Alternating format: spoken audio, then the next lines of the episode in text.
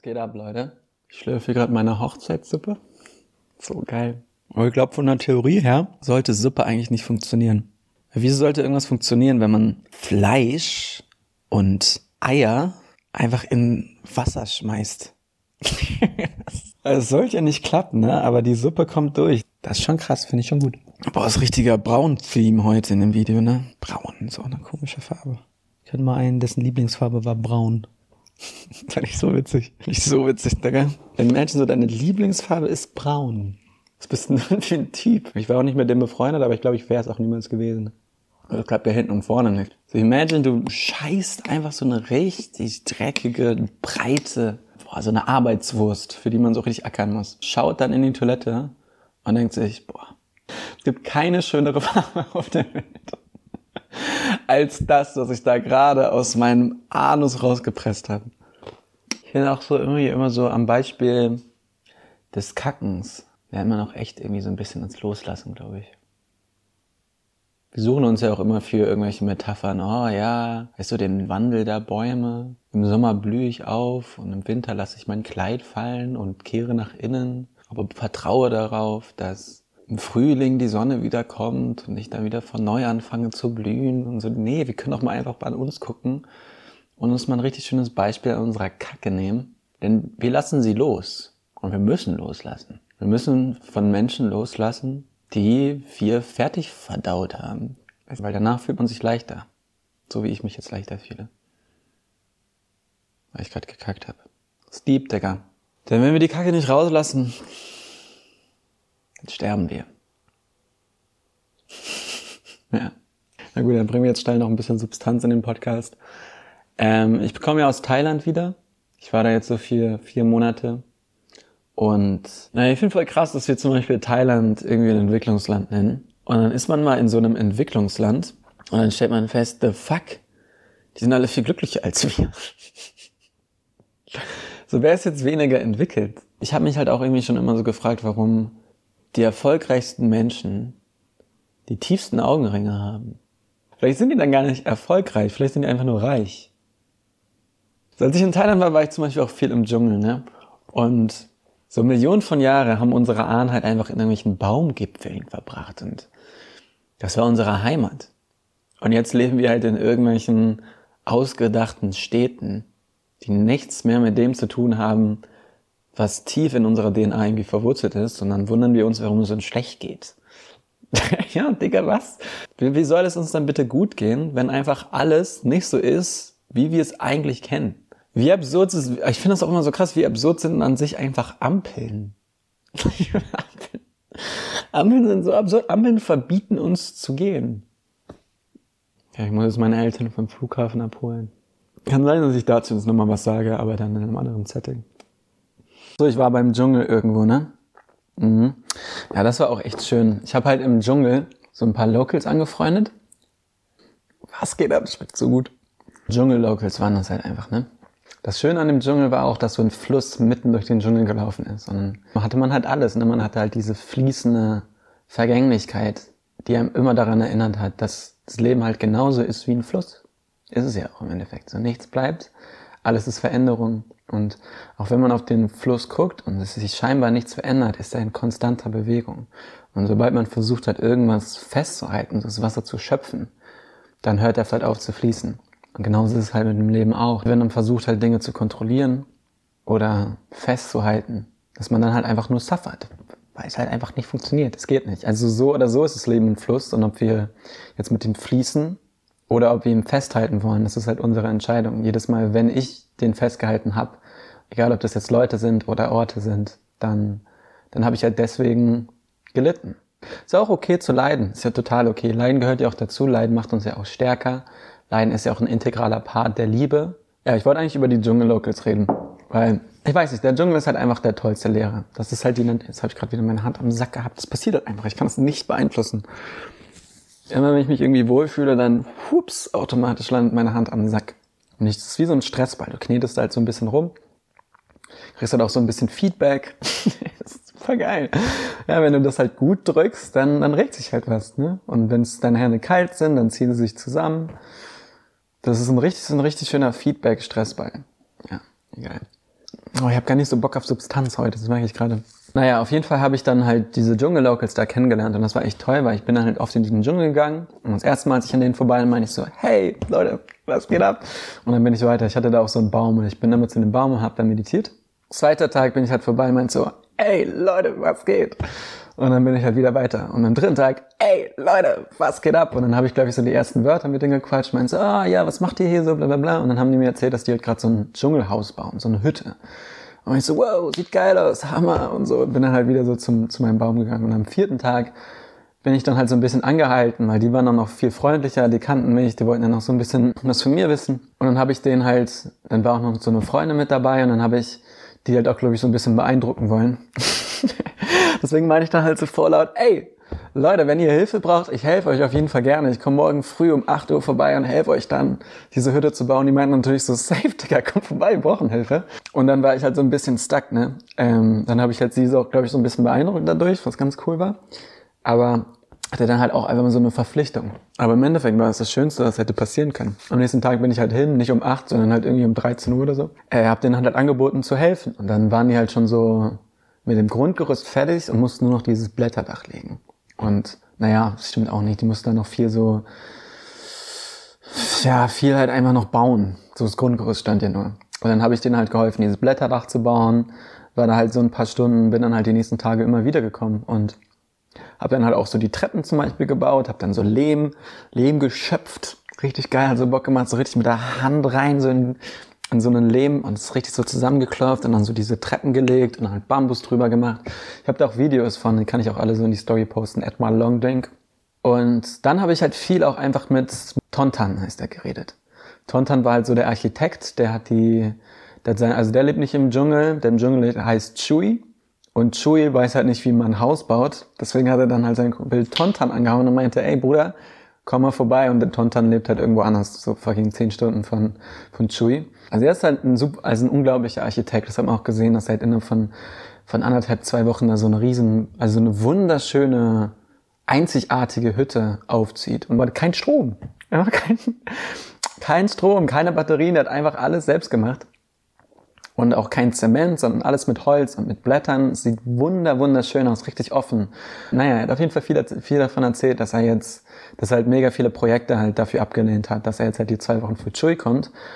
Ähm, und er, ich glaube, er meinte auch, dass er jetzt in der Zeit halt irgendwie auch so 10.000 Baht verdient hätte, was halt in Thailand viel Geld ist. Und er, ich, ich habe ihn halt gefragt, warum er das gemacht hat. Und er meinte, weil er halt Mr. Thinking kontrolliert und er sich nicht von Mr. Thinking kontrollieren lässt. Das fand ich richtig süß, weil der von seinen Gedanken hat er nie als Gedanken, hat sich damit nicht identifiziert. Er meinte nicht, ich wollte Geld verdienen, sondern er meinte, nee, Mr. Thinking. In meinem Kopf wollte Geld verdienen, aber ich kontrolliere meine Gedanken. Deswegen habe ich mich entschieden, halt den Pfad der Liebe zu gehen und meinem Kumpel zu helfen und mich nicht halt von Geld versklaven zu lassen. Und er hat die ganze Zeit von seinen Gedanken als Mr. Thinking geredet. Und ich habe halt viele Fragen gestellt, weil ich das echt süß und faszinierend fand, wie der halt mit seinen Gedanken umgeht. Weil für ihn, es gibt halt Tontan und es gibt Mr. Thinking, der in Tontan quasi lebt. Und er meinte, jedes Mal, wenn er halt irgendwelche Projekte hat oder so eine Hütte baut, dann nimmt er Mr. Thinking aus seinem Kopf, setzt ihn ab und ist nur im Moment. Und er meinte auch so die ganze Zeit, dass so viele Leute ihn fragen, warum er so glücklich ist. Und der war so glücklich. Der war so toll. Der hatte so viel Lust und so viel auch, du hast auch, der laut andauernd sind irgendwelche Schmetterlinge auf seinem, das war auch so krass, der wurde so von der Natur embraced, andauernd sind irgendwelche Schmetterlinge auf seiner Haut gelandet, dann halt kurz aufgehört zu arbeiten, die halt so ein bisschen wertgeschätzt und sie dann wieder so fliegen lassen, also der war in totaler Harmonie mit dem, mit dem Dschungel. Du hast auch richtig gesehen, wie, wie Spaß es ihm macht, halt einfach zu arbeiten. Und ich habe halt ihm mega viele Fragen gestellt, weil es gibt so viele Leute jetzt auch bei uns, die einfach nur reden. Die sagen, oh, so wird man glücklich. So genau, genauso ich. Genau, die ganze Zeit. Die sagen so, oh, so wird man glücklich, oh, so wird man bewusster, bla bla bla. Aber er, er war die erste Person, die ich gesehen habe, die diese Philosophie wirklich liebt, lebt. Weil er so glücklich war. Er war so rein und so, so in Harmonie mit der Welt. Und deswegen war ich halt super interessiert an ihm, habe gefragt, wie das irgendwie vonstatten kommt. Komisches Wort, aber auch, boah, boah, Junge, der ist so geil, der Smoothie. Der hat mich auch manchmal so, der hat mich auch die ganze Zeit so getestet, der hat mir die ganze Zeit solche Fragen gestellt. Er meinte immer so, Marlon, Marlon, ich übersetze das jetzt einfach mal, weil ich keinen Bock habe, jetzt so einen Teil Englisch nachts machen. Ich kann es probieren. Okay, ich probier's. Marlon, Marlon, who make war, Marlon, who make war? So hat er die ganze Zeit geredet. Who make war, Marlon, who make war? Also wer zettelt Krieg an? Dann meine ich so, weiß ich nicht, so Putin? Also, no, no, no, no, Putin no make war, Putin no make war. Mit der Thinking make war, mit der Thinking make war. also grundsätzlich meinte er dann halt einfach so, dass Putin zum Beispiel keinen Krieg macht, sondern Mr. Thinking. Und er meinte immer so, dass Mr. Thinking die Wurzel von allem Böse auf der Welt ist. Und dass das halt eigentlich nicht die Leute sind oder die Menschen, sondern halt einfach nur Mr. Thinking in den Menschen. Und dass halt durch dieses Denken halt so viel Grausamkeit auf der Welt einfach existiert. Und wenn, er meint halt immer, wenn, wenn Leute halt Mr. Thinking nicht kontrollieren können, sondern sich von Mr. Thinking kontrollieren lassen, von Herr Denken, kann ich dir auch ganz auch süß. Jeder hat von uns ein Herr Denken im Kopf. Oder Frau Denken. Oder und wenn man Herr Denken halt nicht kontrolliert, sondern Herr Denken uns kontrolliert, dann entsteht halt Böses. Und wenn Leute ihn fragen, warum er so glücklich ist, dann sagt er halt, weil er halt so wenig denkt. Weil er halt Mr. Thinking nimmt und ihn irgendwo hinsetzt und dann halt einfach im Moment ist. Super geil.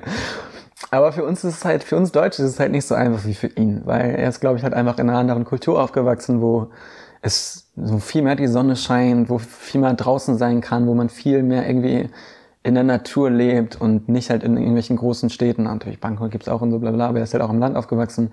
Und wo diese Harmonie mit der Welt halt einfach ein bisschen, bisschen mehr in der Kultur integriert ist. Und wir denken halt die ganze Zeit. Wir sind halt nur am Denken, Digga. Und so halt auch ich. Und ich habe ihm auch die ganze Zeit so Fragen gestellt. Also durch Meditation ist es bei mir halt auch besser geworden, aber so diese Gewohnheit, ich habe eine krasse Denkgewohnheit. Genau, er meinte dann halt auch einfach nur, dass Mr. Thinking die Menschen so unglücklich macht. Also Herr Denken macht die Menschen so unglücklich. Und das ist halt genau die Zeit in der wir nicht denken, in der wir das wahre Glück spüren. Das ist halt auch dann keine Ekstase, das darf man noch nicht verwechseln.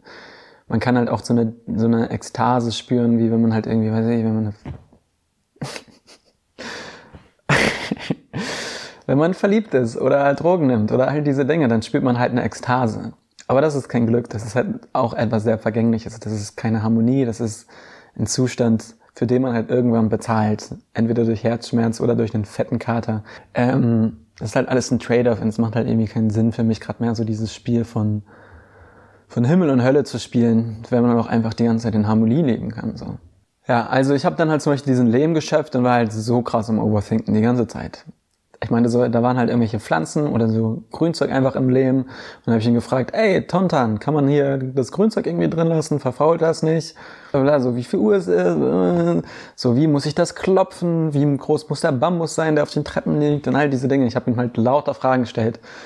Einfach so aus einem, aus Gewohnheit. Weil ich halt einfach so Dinge gemacht hat, von denen ich nicht wusste, wie sie gehen. Und ich einfach Hilfe brauchte. Aber das Einzige, was er halt immer geantwortet hat, Marlon, Marlon, sun go up there, go down there. Das hat er die ganze Zeit gesagt. Marlon, Marlon, Marlon. Tonta, what time is it? Marlon, Marlon, Marlon. Sun go up there, go down there. Das war seine einzige Antwort. Und was er mir damit die ganze Zeit sagen wollte, ist, dass es halt einfach fucking egal ist, dass er halt einfach vertrauen soll. Das halt so, wie viel Uhr es ist. Und dann meinte er, sun go up there, go down there. Ist halt falsches Englisch, aber ich korrigiere die halt nicht, weil es auch fucking unfreundlich ist, dann zu sagen, Tontan, and actually, actually is the sun goes up there and goes down there.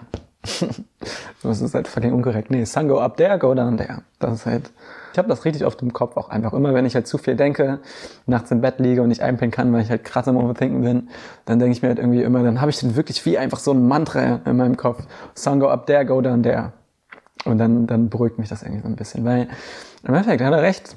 So die Sonne, egal wie, egal wie ich jetzt diesen fucking Leben mache, ob da jetzt Grünzeug drin ist oder nicht, oder wie viel Uhr es ist, ist total egal. Weil die Sonne geht da auf und geht da unter. Und das ist halt etwas, was real ist. Und all diese Gedanken in meinem Kopf, die hindern mich nur davon ab, halt diesen Prozess, so diesen, in dieser Harmonie mit der Welt zu leben, weil ich halt sie unterbreche durch meine Gedanken. Das ist dann halt quasi dieses Denken, ist dann wie zu versuchen, das Wasser aus dem Fluss zu schöpfen und dann zu denken, dass das Wasser trotzdem noch fließt, aber es tut's nicht. Wasser fließt nur, wenn es im Fluss ist. Und er wollte halt einfach, glaube ich, beständig mich darauf hinzeigen, dass es halt einfach egal ist, dass es halt nicht so wichtig ist, ob da jetzt Grünzeug drin ist oder nicht. Und dass es auch nicht wichtig ist, ob die Treppen jetzt drei Jahre halten oder, oder zehn oder so, sondern halt einfach, dass ich halt einfach machen soll, dass ich mir vertrauen soll. Und dass es halt auch gar nicht darum geht, um dieses Produkt, dass das Haus das Beste ist, sondern dass es viel wichtiger ist, dass es halt mir gut geht und dass ich im Vertrauen bin.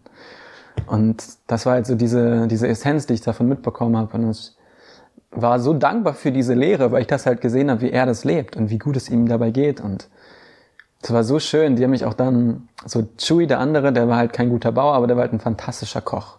Und immer als, als Tontan und ich dann halt dieses kleine, diese kleine Hütte gebaut haben, erst hat er, er hat voll im Dschungel gelebt. Wunderschön. Kann ich auch noch Bilder und Videos zeigen. Und er halt so, ein, so, ein, so eine Küche mitten im, so, du musstest so hochgehen auf sein Grundstück, da waren dann mega Bananenstauden und Kratonbäume, waren super geil, Digga. Kraton ist so fucking geil. Ähm, und dann waren da auch so Papaya und ähm, dann hat er halt mit allem, was er auf seinem quasi kleinen Bauernhof, seinem tropischen Bauernhof hatte, hat er halt so Sachen mitgekocht. Dann gab es zum Beispiel irgendwie Papayasalat und dann wurden diese Bananenblüten, hat er halt klein geschnitten und mit irgendwie Kokosmilch zusammen gemacht und dann haben wir Reis und all diese Sachen zusammen gegessen. Und was ich auch an ihm auch immer so toll fand, ist, dass er, also er von, war von oben bis unten tätowiert und sah halt aus wie so ein fucking wie so ein Mörder. Also der ist halt auch voll auf mit so einer Machete einfach rumgelaufen, hat so die, die Bananenstauden halt immer so abgehakt und ich dachte halt, ist er irgendein Impuls an mir, wollte immer wegrennen. Aber er war so süß und so ein guter, fantastischer Koch und jedes Mal, wenn ich dann so gefragt habe, so, Entschuldigung, warum kannst du eigentlich so gut kochen?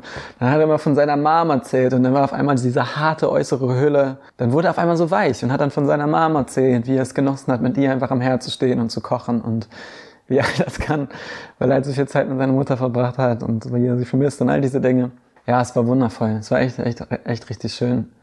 Ähm, ich habe auch noch viel Zeit mit Schul verbracht. Tontan ist halt irgendwann gegangen, weil er wieder zurückgefahren ist. Bin auch immer noch mit ihm in Kontakt. Aber was mir von ihm halt einfach bleibt, ist seine unglaubliche Präsenz.